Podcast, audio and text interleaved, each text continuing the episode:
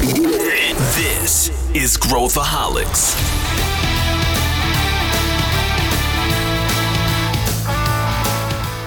Olá, ouvinte! O meu nome é Clara Bidorini, eu sou Startup Business Development Manager na Amazon Web Services, melhor conhecida como AWS, e essa eu Deixa Com Elas, uma série de episódios produzida em parceria com a Growthaholics sobre startups e empreendedorismo. Hoje eu serei sua host para falarmos de growth e tração. Por isso, convidei a Milena Fonseca da ACE, a Fabi Paz da Neomode e a Aline de Paris da Privacy Tools. Vem com a gente! Ai, mulheres, sempre que chega terça-feira estou muito feliz, né, desse, desse podcast. O tema de hoje é growth, crescimento, né, em inglês, e tração. E veio esse tema logo a seguir do nosso último episódio sobre o PFM. Gente, que não é partido, não é música, não é um produto químico, mas é Product Market Fit, encaixe do produto no mercado. A gente ficou brincando no último episódio sobre, sobre a sigla. E hoje, para darmos continuidade ao assunto, eu convidei essas três mulheres incríveis para compartilhar um pouco desse tema. Então, Milena, Fabi e Aline, se apresentem, por favor. Bom, prazer. Primeiro, Clara, uma honra estar aqui com você e com tantas mulheres incríveis, né? Para quem não me conhece, eu sou a Milena, eu sou COO da ACE Cortex, que é a vertical de consultoria corporativa em inovação da ACE, e sou sócia também aqui da ACE, então acaba atuando com toda a esteira de serviços, experiência do cliente e estrutura como um todo. Então é um prazer estar aqui com vocês. Olá, ouvintes, Clara, é, eu me chamo Aline, é, eu estou CEO na Privacy Tools. É, a Privacy Tools é uma Privacy Tech, é a primeira Privacy Tech do Brasil a se utilizar da tecnologia de blockchain. E eu costumo dizer que eu sou uma empreendedora serial, ou seja, eu empreendo desde os meus 24 anos. É, tive a honra de ser presidente da CESP RS, que representa todas as empresas de tecnologia do estado do Rio Grande do Sul. E Agora estou muito feliz de estar aqui conversando com essas mulheres incríveis e com certeza serei muito beneficiada deste momento, porque vou sair daqui com muito aprendizado. Então, prazer e obrigada. Primeiro, bom dia a todos. Prazer aí, obrigada pelo convite, Clarinha, toda a equipe da ACE também. Eu sou a Fabiola Paz, sou a cofundadora aqui da Neomode. Neomode é uma startup de tecnologia para o varejo, nossa grande missão é apoiar varejistas a conectarem os seus estoques físicos aos mundos de canais de venda online, o famoso omnichannel, então viabilizar a omnicanalidade para todos os nossos varejistas. E é um prazer estar com vocês, vai ser muito bom bater esse papo e contem comigo aí para a gente trocar experiências. Ai, Fabi, vou começar mesmo com você. É, primeiro que adoro a palavra omnicanalidade. Tipo assim, eu me pego muito em falar sempre inglês e quando falo contigo eu sempre me lembro que tem essa palavra. Mas eu vou, vou começar diretamente com você. A gente se conhece desde que a Nomode foi selecionada pela aceleração da Visa, né, em 2018, quando eu, na época, era head de corporate venture da Kivo. É, e você fazia parte, né, junto com o time da Nomode, da turma do Growth, então, eu vou te, vou te fazer essa pergunta. O que, que significa growth para você? Muito bom. Essa pergunta é um desafio, né, Clara? Porque growth é super amplo, mas quando eu penso em growth, né, eu penso muito no momento da nossa empresa, que é o momento da gente crescer, é o momento da gente conquistar passos maiores, tanto de processo, de time, de vendas. Então, é quais são os gatilhos, quais são as novas técnicas que a gente precisa aprender para a gente poder conseguir dar passos maiores em todos os pilares: pessoas, processos, resultados, é, financeiro, enfim. Então, é novas técnicas, é a busca de novas técnicas para que a gente possa conseguir alcançar voos maiores. E, e, e, na época, né, quando a gente se conheceu, você já tinha entrado nessa etapa de, de growth, pelo menos para aquela aceleração. Quatro anos depois. Onde é que você reconhece que a New Mode está? Em growth mais mais? Ou agora que eu percebo o significado de growth, conta um pouquinho pra gente. É, aconteceu bastante coisa, né, Clara, desde 2018 para cá, né? A gente naquela época da aceleração da Visa, a gente estava iniciando as conversas com o Venture Capital, que acabou se concretizando em julho de 2019. Então, quando entrou o fundo né, na nossa sociedade, a empresa realmente se viu diante de novos desafios e totalmente voltados para growth. Então, o, o, fundo que entrou com a gente trouxe muita parte de gestão, de governança, metodologias novas. Então, a gente passou aí praticamente 2019, 2020 como empresa, né, virando uma SA, implementando conselho, governança. Então, assim, foram muitas coisas novas e todas voltadas para a maturidade, para fazer com que a gente pudesse amadurecer e pudesse continuar crescendo de forma estruturada, de forma organizada. E aí, depois desse ciclo de dois anos da entrada do Venture Capital, a gente iniciou o ciclo da entrada de um estratégico, de um investidor estratégico, que aí mudou totalmente a concepção, que é o momento que a gente está agora. Então, hoje a gente tem um investidor estratégico junto com o investidor financeiro, que é um fundo, e os desafios do growth que o investidor estratégico traz agora é completamente diferente dos desafios de growth de um venture capital investidor financeiro. Então agora a gente está olhando muito para eficiência operacional, como que a gente torna a empresa rentável, como que a gente escala a produtividade. Então, e aí o estratégico traz isso muito, porque tem muita experiência em ter modelos de negócios sustentáveis e perenes. Então, está sendo uma nova fase do growth. Agora é a fase do growth da gente buscar resultados com bastante eficiência, margem, lucratividade. Então, está sendo um desafio bem, bem diferente, claro, bem, bem novo aí para gente. Mas estamos aí, estamos bem assessorados com, com esses investidores e com toda essa expertise que eles têm. Deixa eu tirar uma dúvida contigo antes de fazer a próxima pergunta para Milena. Vocês que foram atrás de buscar esse é, parceiro estratégico, uh, foi ele que se aproximou? Porque eu penso assim, os ouvintes que nos escutam, né, tipo assim, o que, que eles fariam, né, no seu lugar? Como é que foi? Na verdade, Clarinha, veio de um programa de aceleração que a gente participou logo depois do programa de aceleração da Visa. A gente participou do programa de aceleração Fábrica de Startup no Rio, patrocinado pelo grupo de shopping center Aliança Sonai. E a intenção da entrada veio pós-programa de aceleração desse grande grupo de rede de shopping center.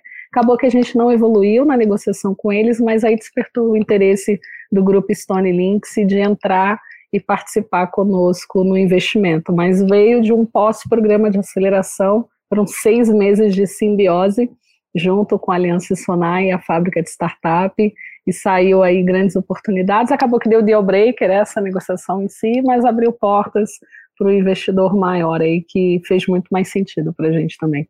Olha que interessante, né? Tipo assim, não podia vir essa, essa pergunta, Milena, de uma forma melhor, né? Porque você capitaneando como uma das sócias da da ACE, que é uma referência né, para o ecossistema brasileiro de Latinoamérica. Né, falamos de duas acelerações, a gente sabe, já tivemos né, um, um episódio falando com a, a Luísa né, sobre aceleração da ACE, mas eu quero focar um pouco aqui no papel que você teve ao longo dos anos, né? Porque, poxa, você deve ter visto centenas de, de startups passando pela ACE. Quantas startups você acelerou? É, ou, ou, que, enfim, por baixo do seu chapéu de atuação passaram pela ACE? Tem um número mágico? Isso é super, super curioso, Clara, porque por mais que eu seja da ACE, eu nunca acelerei uma startup. O que, que eu opero hoje, né, aqui dentro? Programas de aceleração, assim como a Fabiola passou por programas de aceleração do shopping, de outras marcas, eu opero isso para empresas. Então, os programas de aceleração, como por exemplo, o Bush Lab do BTG, como por exemplo alguns outros no mercado, a gente acaba operando aqui dentro e fazendo essa aceleração por eles, né? Mas não nas startups investidas, isso é uma curiosidade. Poxa, foram centenas de startups que passaram por aqui de alguma forma, né? E a gente opera bastante com mentorias, suporte e também criando novas startups, né? E dentro desses processos de aceleração corporativa, né, eh, você consegue reconhecer essas características que, que a Fabi falou, né, dessas startups em fase de crescimento? Uh, quais são as dores mais comuns que, que elas têm? Acho que a principal dor, assim, quando a gente olha uma startup que está no estágio de crescimento, primeiro é encontrar o canal certo, como que eu otimizo os meus canais, quais são os canais que vão de fato me gerar mais awareness, gerar maior essa conversão do funil. Então, quando a gente está falando de growth, a gente está falando muito disso também. Mas tem algo que poucas pessoas falam, que é o que esse estágio de, de crescimento gera internamente da empresa. Porque é um momento em que muito facilmente você pode perder sua cultura, é um momento em que você tem uma troca muito grande de colaboradores, né? A gente fala que, poxa, principalmente depois dos 100 aos 3 mil ali, é um pega para capar na estrutura da startup, porque ela precisa começar a entender por onde que ela vai, quais são os processos que ela vai, como que ela vai se estruturar. Então, a Startup in Growth ela precisa ter processos flexíveis o suficiente para que ela consiga crescer, mas estáveis o suficiente para que as novas pessoas que estão entrando numa velocidade absurda consigam aprender o que fazer e como fazer de um jeito rápido, porque não existe muito tempo para aprender, né? Então existe um desafio gigantesco de gestão de pessoas, gestão de talentos. É, geralmente o turnover dessas startups é bem alto nesse momento, né? Além disso, acho que tem toda uma questão de posicionamento de mercado, que quando você está ali num, num Product Market Fit, Product Solution Fit, o CEO é a cara da startup muitas vezes no processo de venda, né? Porque ele vai lá, ele precisa, ele é ela, né? Eles vão lá, eles precisam vender, eles precisam garantir que aquilo aconteça. A partir do momento que você entra no estágio de growth, não dá mais para depender da pessoa que está liderando a empresa como um todo. E aí você tem uma quebra muito grande também nessa etapa de relacionamento com o cliente, porque você precisa treinar muito bem a estrutura de customer success é, ou vendedores, quem vai estar à frente desse relacionamento com o cliente, e garantir que a mesma forma como o CEO fazia está sendo replicado para as outras estruturas da empresa. E esse é um desafio gigantesco também. Então, traria esses três desafios: força de vendas independente do seu level, a gestão de pessoas, gestão de turnover, onboarding e afins, e o foco muito grande em canais. E Mi, deixa eu te fazer essa pergunta. A gente falou disso também no episódio anterior, que é, poxa, eu sou uma startup que está ouvindo o podcast, né? É, como é que eu reconheço se eu encontrei o Product Market Fit? Agora vou fazer a mesma pergunta para você. Sou uma startup que está ouvindo o podcast. Como é que eu sei se já entrei na, na fase de growth? Acho que a forma mais simples é a torneira está tão aberta que a tua operação já não dá mais conta de, de absorver tudo que você está falando. Você percebe que você entrou na fase de growth quando começa a entrar tantos projetos, você fala assim, ok, como que eu dou conta aqui dentro de casa para operar tudo isso, para entregar tudo isso? Então, acho que esse é o primeiro sintoma que mostra essa questão de growth. Um segundo sintoma é quando a própria estrutura começa a demandar alguns processos um pouco mais estruturados. Muito por conta dessa mudança de pessoas, essa mudança de estrutura. Então, o que antes você se comunicava de forma muito fácil dentro da empresa, você precisa começar a criar processos para isso. Então, daria esses dois sinais aí. Bom, então, vocês já sabem, né? Se estão assim com a torneira super aberta, se precisam de mais regras, eh, chegou o momento de se organizar para essa fase de crescimento. Mas estamos ótimas aqui para que a próxima pessoa, que é a Aline, eu vou pedir para ela se, eh, se colocar já pronta com o microfone ligado. Aline, gente, é nossa empreendedora serial, né, do episódio de hoje. Quase que cada episódio tem uma empreendedora serial, gente. Tenho amigas poderosíssimas. Aline, vamos falar antes, né? Eu sei que hoje você está como CEO da Privacy Tools, uh, mas eu antes eu queria te perguntar, você criou também a Mave, né, antes da Privacy, mas como foi, né? Crescer essas empresas, fundarem antes nessas empresas, crescê-las, teve algum momento que não deu certo? Depois a gente fala da Privacy. Fantástico. É, que responsabilidade, hein, Clara? Mas vamos lá. É, eu comecei a minha carreira empreendedora com 24 anos. É, e de uma maneira, como todo mundo fala, qual era o teu investidor anjo há 14 anos atrás, a tua aceleradora, enfim. É, obviamente, nós não tínhamos esse conceito, especialmente aqui no Brasil, tão, tão presente como é hoje. Mas havia sim um caminho, e esse caminho se chama, permanece ajudando uma série de iniciativas, que é a FINEP. Em suma, é, eu fiquei desempregada no último semestre da faculdade, com 24 anos, saí de uma grande instituição financeira, trabalhava na área de qualidade naquela instituição, é, e comigo saíram dezenas de pessoas tão brilhantes na área de tecnologia que poderiam construir iniciativas fantásticas. E eu me lembro que eu sentava do lado de um colega que se chama, que se chama Marison, é meu sócio até hoje em todas as iniciativas, e passei pela PUC e vi programa PRIME de aceleração de empresas da FINEP. Você recebe em até 120 mil reais e executa um plano e monte a sua empresa. E eu pensei, uau, desempregada, né? O que fazer no último semestre da faculdade? Quais são as alternativas que eu tenho, né? E sem dúvida aquela, naquele momento, pareceu que fazia todo sentido, sobretudo pelos propósitos que eu já tinha é, de empreender, mas ainda não tão claros. Eu acho que a clareza ela acontece e a gente vai caminhando e cada momento vai clareando mais. Então, partir para a busca do Prime, junto com o meu sócio, que é desenvolvedor de raiz, como a gente fala, ele cria e eu faço a parte de administração e vendas.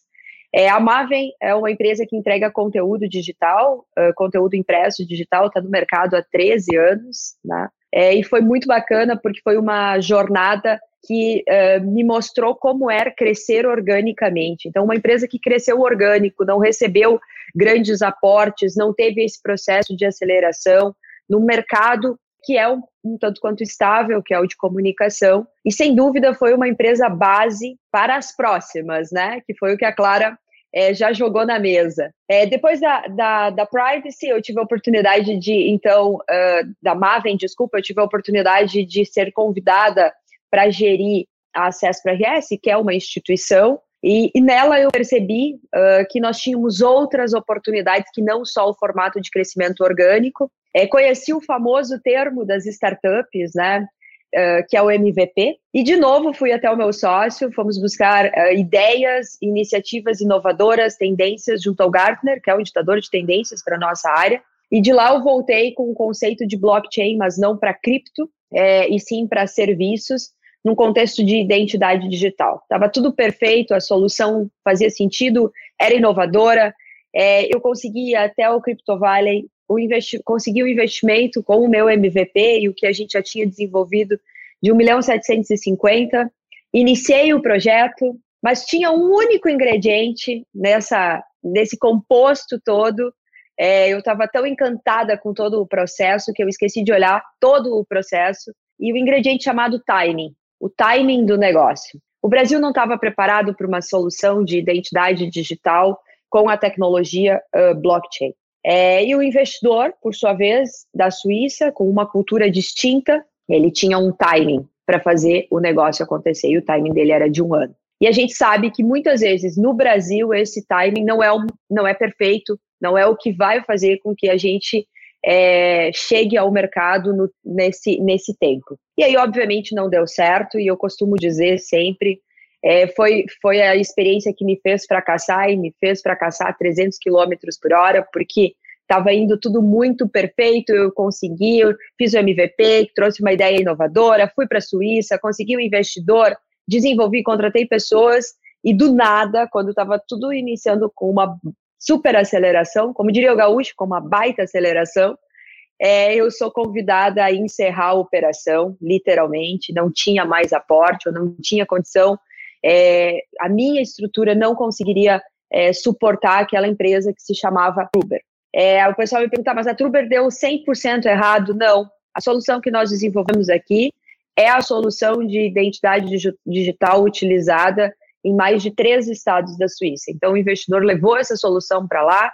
É uma solução brasileira, que muito me orgulha, mas eles usam a nossa solução de identidade digital, desenvolvida aqui em Porto Alegre. E aí, o fracasso, como eu costumo dizer, poderia ter me dado duas alternativas: senta no cantinho e chora, ou aprende com tudo que você errou e vamos de novo. E fui de novo, fui para o Gartner de novo, é, dois anos depois, e já estava no advento dos novos marcos eh, regulatórios de proteção e privacidade de dados. E aí eu observei um movimento que já estava maduro na Europa, iniciando nos Estados Unidos, e algumas big, né, alguns unicórnios dizendo, vamos para o Brasil. E eu me lembro que eu falei para o meu sócio, ainda em Orlando, no aeroporto, antes de voltar, eu digo, se tem gente querendo ir para o Brasil, é porque tem mercado lá. Nós vamos fazer todas as certificações acerca desse tema, entender, é, e conhecer, e aí surgiu a Privacy Tools. A Privacy Tools está no mercado há dois anos, é, nós hoje atendemos 600 empresas, nós crescemos 661% no ano passado, adquirimos mais de é, dois clientes por dia ao longo de todo o ano. É, recebemos dois aportes ao longo desses, desses dois anos, e aí eu sei que a Clara vai puxar alguma coisa sobre o número mil, não é isso? A gente está quase fazendo um jogral. Quase! Não, porque, gente, vamos lá. Eu não sei quem que viu essa publicação, quem não viu, busque. A Bossa Nova celebrou recentemente mil investimentos em startups. E a Aline, né, na liderança da Privacy Tools, é a milésima, né, a CEO da milésima startup a ter recebido esse investimento. Então, é mega um mas e como se sente uma mulher em liderança em ser esse, em representar esse número que é tão assim, né, que vai criando esse ritual, né, de dizer, poxa, a Bossa Nova chegou nesse número, mil startups investidas. Para quem nos escuta, mil startups investidas corresponde talvez a muitos mais milhares de startups que foram é, olhadas de perto, que foram analisadas, que né, tiveram suporte de mentores e que de repente não receberam investimento, mas é um número extremamente grande para um player tão importante. Mega orgulho. Aline, então, quando eu recebi a mensagem, né, que foi lá para Times, Bossa Invest, e aí é, uma, uma pessoa do time lá da Bossa me mandou: parabéns, você é o número mil. Contudo, havia o fuso e eu acordei por volta de uma da manhã e eu olhei assim: parabéns, você é o número mil no celular. Obviamente, né, o meu noivo estava dormindo, uma da manhã, né? Acordei por algum motivo e eu, eu sou o número mil, eu sou o número mil. E ele olhou assim, meu Deus, alguém tira essa mulher do meu lado porque eu só quero dormir, né? É, e realmente, eu acho que primeiro foi essa euforia de que, uau, eu sou o número mil e eu tô na Times junto com a Bossa Invest, né? Mas não é só isso. Na entrevista do Kepler, quando é, é, a gente foi divulgado na Exame, ele falou da certeza né, do investimento na Privacy Tools, eu ainda não sabia que eu era número mil, foi uma super grata surpresa. E aí uh, ele trouxe né, o quão difícil é o processo né, de qualificação de uma startup é, e que a Privacy Tools tinha passado por esse crivo. Então, acho que sim, é um misto de eufor euforia total, ok? Sou eu, mas ao mesmo tempo, que responsabilidade. Eu sou a número mil, é, e eu tenho que fazer esse negócio dar certo, porque eu quero fazer esse negócio dar certo. Simples assim. Então, acho que é esse misto todo que já é assim, uau, um super misto né, de emoções, mas está sendo fantástica essa jornada de investimento, de growth. É, passamos aí por essa torneira, tá, Milena? Essa torneira é assustadora é, se você não tem a estrutura. Então, quando começa a chegar dois clientes por dia e você tem um momento em que é, fica com duas pessoas no time de implantação, porque está tudo acontecendo ao mesmo tempo. É, muito, é muita alegria, mas você precisa equilibrar muitos pratos ao mesmo tempo. Mas acho que é isso, Clara. Bom, e é, é, bem isso, né? Se reconhecer nesses sinais que Fabi e Milena comentaram há pouco e fazer para crescer, né? Já só, só ontem estávamos falando com a Aline com esse crescimento, claro, né? Impulsionado por investimento, mas impulsionado pelo fato que foi acertado o produto, foi acertado o serviço, é, estão numa fase de crescer, e então logo mais enfrentarão justamente o que, que a Milena comentou há pouco e o que, que a Fabi também está passando nos últimos anos, né? É, deixa agora voltar a falar um pouquinho também do crescimento da, da ACE. Se fala muito, Milena, de growth hacking. Eu acredito que quem nos escuta talvez precise de uma pequena tradução, ou pelo menos de ver de você como é que você interpreta esse termo. E na ACE, como é que vocês usaram growth hacking para evoluir, tanto, enfim, no Cortex, como nas outras frentes de, de produtos que foram lançados para o mercado, que naturalmente são super de sucesso? Super legal, Clara. Growth hacking é uma metodologia que surge e ela nasce muito do ambiente das startups, onde você, no primeiro momento, não tem dinheiro, você tem que pegar um pau, uma tesoura e um chiclete e criar um negócio, um MVP, né? Então, growth hacking ele surge desse ambiente onde eu não tenho muito dinheiro para investir em marketing, mas eu preciso naturalmente crescer minha marca, eu preciso estar presente onde meu consumidor está, eu preciso ter visibilidade, ter awareness. E ele vem de growth, crescimento, e hacking mesmo de você hackear esse crescimento. Então, quais são os canais que eu posso utilizar que eles são mais baratos? Como que eu posso me associar com outras marcas porque elas já têm um nome grande, eu posso ir junto? Existem várias ferramentas de growth hacking. Uma que eu acho bem legal de um case de sucesso é do próprio MSN, né? O Hotmail, é ele usou o growth hacking de uma única forma. Na época, os e-mails eram pagos e ele criou um, o primeiro servidor de e-mails gratuito. E aí vinha embaixo de toda assinatura: esse e-mail foi enviado via Hotmail, o primeiro servidor de e-mails gratuitos. Essa frase fez com que isso viralizasse de tal forma que a gente sabe ali nos anos 90 o que virou o Hotmail e depois com a associação com o MSN e o boom que teve, né? É, é engraçado ver isso hoje. Então, é um termo antigo, se a gente for olhar, mas que é muito utilizado pelas startups para que elas consigam encontrar formas de crescer sem ser um marketing tradicional, de contrato uma agência, eu vou fazer publicidade paga. Então, buscar esses novos canais. Aqui dentro da ACE, a gente usa um mexidão de várias metodologias, né? A ACE em si, ela é composta por quatro grandes empresas é, completamente diferentes entre si. Então, a gente tem ACE Startups, que é focada em investimentos, que cresceu muito também por essa estrutura de growth hacking. A gente tem a ACE Cortex, cuja, cujo tipo de marketing é um pouco diferente por conta do perfil da persona, né? Então, marketing um pouco mais tradicional. A gente tem uh, o estúdio, que cria novos negócios, e dentro do estúdio a gente tem o Dojo, que usa muito de growth hack, e a gente tem Zebra também, que é uma sociedade nossa. Então, quando a gente olha, é, posso dar o exemplo de Dojo, porque eu acho que é o mais quente aqui que a gente tem, é, eu vou fazendo experimentos. Então, eu tenho hipóteses canais, hipóteses de processos que vão funcionar para eu gerar awareness, hipóteses de marca com as quais eu deveria me associar. E aí eu vou trabalhando experimentos, bem lean mesmo, quase que na mesma visão de MVP, só que para canais e marketing, para que eu consiga ver qual desses canais ou qual dessas formas de atuar vão gerar mais awareness. Isso no primeiro momento. No segundo momento, é olhar muito com base em dados. Poxa, como que está meu funil? Quais são os experimentos que eu posso fazer para converter mais no meu funil?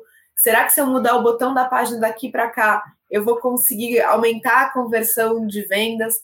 Então, ele tem uma análise desde o primeiro momento em canais até dentro do, do fluxo de vendas mesmo, como que eu otimizo esse fluxo de vendas digital para que eu consiga converter mais. Então, a gente usa bastante e a gente recomenda bastante também para as startups que a gente acelera. Né? Testes e experimentos em canais. E agora, falando em canais, eu vou chegar na, na, na, rainha dos canais aqui de hoje, né? Porque dentro de retail, dentro de varejo, eu sei que a Fabi ri quando eu faço essas frases, mas dentro de varejo, quando, quando você criou o Neomode, não, não tinha essa possibilidade de pensar em digital como acontece hoje depois de dois anos de pandemia, né? Você começou a montar a infraestrutura da sua startup quando ainda tínhamos muito mais confiança e enraizamento, né, é, em varejo presencial. É, então, essa questão de logística, de repensar a experiência do varejo, era menos forte do que, que agora, né? Depois de dois anos e meio de pandemia. C conta um pouquinho, né? Tipo assim, o que, o que, que vocês fizeram para aderir essa estratégia? Eu sei que teve muito hacking dentro da Neomode. Que desafios que vocês enfrentaram, Fabi?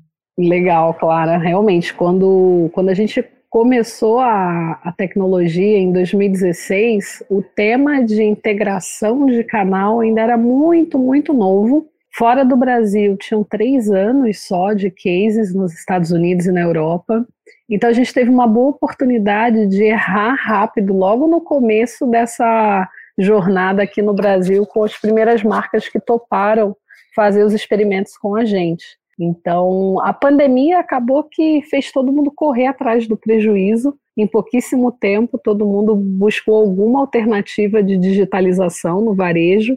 Mas antes da pandemia, realmente era um assunto que todo mundo queria, todo mundo estava olhando para a digitalização dos seus estoques, das suas lojas, mas num ritmo de, ah, vamos fazer com calma, vamos é, testar com calma, e de repente, em março de 2020, todo mundo queria o sistema pronto em 30 dias 30, 60, 90 dias implementado a integração desses estoques. Então foi um grande desafio, claro, a gente, em muito pouco tempo, foi demandado por muitos clientes, assim, 20, 30, 40 clientes todos entrando ao mesmo tempo, com expectativas de colocar no ar muito rápido. Então aí foi o nosso o nosso growth veio muito pela pandemia também, o que foi muito bom e ruim ao mesmo tempo, porque a gente não estava preparado para um pico tão grande de demanda, e, mas foi muito bom porque realmente o mindset virou e todo o varejo hoje a gente não tem dificuldade nenhuma mais de entrar, de contribuir, de aprender, todo mundo já aprendeu um pouco,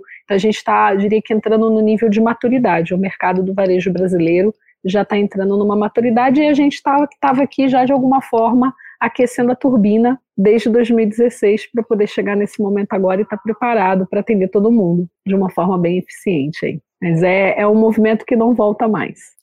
Pois é, movimento que não volta mais. E explica um pouquinho também para o pessoal que nos escuta, qual é a entrega para o mercado da New Mood? legal, Clarinha. A gente, na verdade, nesses últimos seis anos, né, com 230 marcas varejistas que a gente atende, a gente ajuda todos os pontos de venda, hoje são mais de 4 mil pontos de vendas que a gente tem conexão, a tornar esses pontos de venda centros de distribuição. Então, a gente ajuda a transformar as lojas físicas em mini centros de distribuição para atender pedidos vindo do e-commerce, vindo do aplicativo, vindo de marketplace, vindo de live commerce. Então, independente do canal de origem de venda desses varejistas, a gente é o grande integrador aí, a plataforma Omni, que conecta essas lojas e viabiliza uma logística mais eficiente. Então, eu, como varejista, tenho 200 lojas espalhadas pelo Brasil, Hope Lingerie, por exemplo, um grande cliente nosso. Eu tenho 200 mini CDs, onde qualquer cliente de qualquer lugar do Brasil, quando compra, é atendido pela loja mais próxima da sua geolocalização. Então, a gente ajuda a trazer toda essa geolocalização, essa virtualização de estoque e essa logística inteligente para entregar em same minutes, same hours. Então, a gente viabiliza a entrega em minutos, a entrega em horas de todos os nossos clientes varejistas. A AWS, inclusive. Exato, tá muito em linha. E ajuda todas aquelas áreas, né, que tem uma entrega de produtos muito escassa, né, porque se cria uma nova forma de entregar uma nova ordem, digamos assim, geográfica que depende muito das lojas. Aí, ouvindo você falar, queria, né, veio para minha cabeça uma, um, um, ponto. E como é que, com esse crescimento, crescimento, crescimento, aí eu passo para a Aline, como é que se retém o cliente, né? A gente cresce, cresce, cresce, vocês estão nessa fase, né? Aumentando o número de clientes, a torneira está aberta. E como é que eu fidelizo e retenho o meu cliente, né? Como é que eu consigo... Eu aprendi isso no Sul, lá... lá é, no Rio Grande do Sul, né, na sua terra. Olho no peixe, olho no gato. Como é que você faz? Bacana, esse ditado é nosso mesmo. e é um ditado, inclusive, que eu uso aqui internamente, então ele é bem conhecido, né? É, realmente, a gente está com muitos clientes entrando todas as semanas, novas empresas chegando, e hoje nós temos um, uma questão que, que precisa ser trabalhada muito, que é a questão do aculturamento diante da LGPD, que é a Lei Geral de Proteção de Dados. Então, é, a retenção hoje dos nossos clientes, ela tem é, se tornado um desafio de entrega de conteúdo e atualização. Ela ainda está em construção, então, recentemente, é, foi reconhecida a profissão de DPO, né? É, ele foi reconhecido, você pode ter na tua carteira de trabalho a, a, a função DPO, né? É, e, e, tudo isso é importante que o nosso cliente receba em primeira mão. Então, esse, esse olho no peixe, olho no gato, né, esses ditados que tem de, de retenção hoje, a gente tem focado muito na entrega do conteúdo atualizado por se tratar de uma legislação. Então, as nossas empresas elas precisam estar garantidas que ao utilizar a nossa ferramenta, e no caso da NPD, que é a Autoridade é, Nacional de Proteção de Dados, bater lá na porta, né? Porque, enfim, é, é fato, tá? Eu brinco que todo mundo um dia vai jogar beach tênis, né? é, todo mundo vai praticar crossfit, porque é moda, tá? E com certeza todo mundo vai ter aí um incidente, seja de ransomware, ou seja, enfim, um incidente de, no que se refere à segurança ou até mesmo todo, todos os dados que são manipulados na empresa. Então, é, a gente sabe disso, é só o quando. As empresas precisam estar preparadas para esse quando. E é justamente esse o papel que a privacy faz, né? Eu não quero que no momento em que acontecer é, qualquer invasão lá na Neo Mode, não, não é isso que vai acontecer, tá, Fabiola? Mas em acontecendo, a Fabiola não pode fazer uma gincana dentro da empresa gerar uma gincana e, meu Deus, parou, tá, tá tudo parado. O que, que eu faço? O meu CTO desmaiou, né? Um dia eu estava conversando com alguém que ficou fora, é, com o CEO de uma empresa, e ele contando assim: não, Aline, eu entrei em pânico. Eram todos os clientes me ligando. E aí eu fui chamar o meu CTO. E aí ele desmaiou no banheiro. E aí eu pensei, ok, o que, que eu faço agora? Então, assim, é, não é para ser uma gincana, é para a Fabiola, no momento em que acontecer, se acontecer, ela ter a plena tranquilidade de dizer: olha, é, foi invadido o processo tal, a gente manipula dados nesse sentido, tá super tranquilo, porque eles não chegaram até o banco de dados, então eu não vou é, ficar me debatendo, eu já tenho aqui o anúncio preparado, né, o comunicado preparado para entregar tanto para os titulares como para responder para a autoridade e a operação ela segue normal, não gera gincana dentro da empresa. Então, o que a gente faz, uh, uh, Clara, é justamente isso: entregar essa tranquilidade para o cliente, é, todos os subsídios acerca de documentação, de novidades, é, de tendências, é, novos módulos que facilitem, que sejam mais automatizados. É, e claro, né, todos os relatórios necessários à mão, a gente sempre fala, está atualizado, está atualizado, então é, valida aí se está atualizado, porque a qualquer momento é, pode surgir uma auditoria. Acho que no nosso caso, por ser uma legislação ligada, a gente acaba focando muito nesse sentido. E é por isso, gente, que o growth vem depois do product market fit. Porque se você inverte a lógica, você vai crescer antes de ter um produto que é estável, que é sólido, que traz confiança para o seu cliente, e aí você quebra no imediato, né? Porque queimou confiança, não entregou o que foi suposto, evidentemente você perdeu o seu cliente. Então, não troquem a ordem das coisas, tá? É sempre bom é, lembrar que esses passos existem dessa forma porque faz sentido para o crescimento do seu negócio. Então, tá bom. Aí eu queria perguntar para as três dentro da sua experiência, quais foram né, os canais que vocês mais usaram para buscar clientes? E meio numa ótica de dar uma dica para quem nos escuta.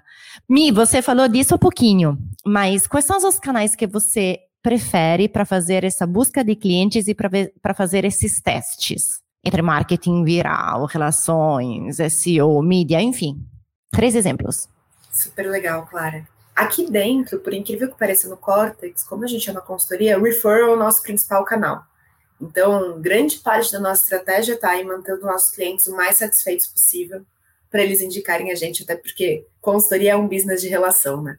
Mas outros que a gente usa muito é marketing de conteúdo.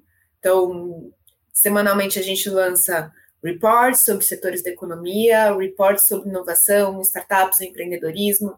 A gente tem o blog, a gente tem webséries que a gente faz. A última a gente fez sobre Corporate Venture Capital, Hubs e Labs de inovação. Então, a gente está constantemente deixando o nosso método aberto para o mercado também, através dos livros, e abrindo o nosso conteúdo também para gerar autoridade. E um terceiro que a gente usa muito é a parceria com outras marcas, que aqui entra um pouco de, de growth hacking também, né? Mas a gente opta muito por ir com parceiros de outras marcas, e aí, óbvio, assessoria de imprensa e outras estruturas, para que a gente consiga também fazer uma alavancagem, alavancar nossa marca, alavancar a marca do parceiro dentro da, da esteira que a gente quer se posicionar. Então, claro, aqui na NEL, em relação a canais, né, a gente tem hoje cinco principais canais que a gente utiliza como ferramenta de crescimento das vendas, e cada canal tem uma característica diferente. A gente tem canais que são muito fortes na geração de leads, mas não necessariamente são fortes na conversão de signing. Então, um exemplo, o marketing, né? Tudo que é voltado para inbound, eventos, palestras, é um canal que traz bastante lead e a gente tem um ciclo de venda mais rápido normalmente, principalmente quando é o inbound. Então, signing de marketing é um signing que acontece mais rápido. A gente tem Hunter, Hunter já é uma outra característica, são os nossos próprios SDRs que vão atrás desses leads, traz um volume grande, mas para descer no funil esse canal demora um pouco mais até chegar no signing, então o ciclo de venda do Hunter é mais longo. No entanto, quando vira também é 100% o time comercial, o esforço e o mérito é 100% do time da máquina de vendas. O canal parceiro foi aonde a gente inclusive começou em 2016, a gente buscou Stone, Links, na época Links, para ser nosso canal de distribuição é um canal que não traz tanto volume, mas traz uma conversão de signing a mais rápida e um maior ticket médio. Então, hoje é um canal que em volumetria é menor, mas em grana ele representa bastante para a gente na conversão das vendas.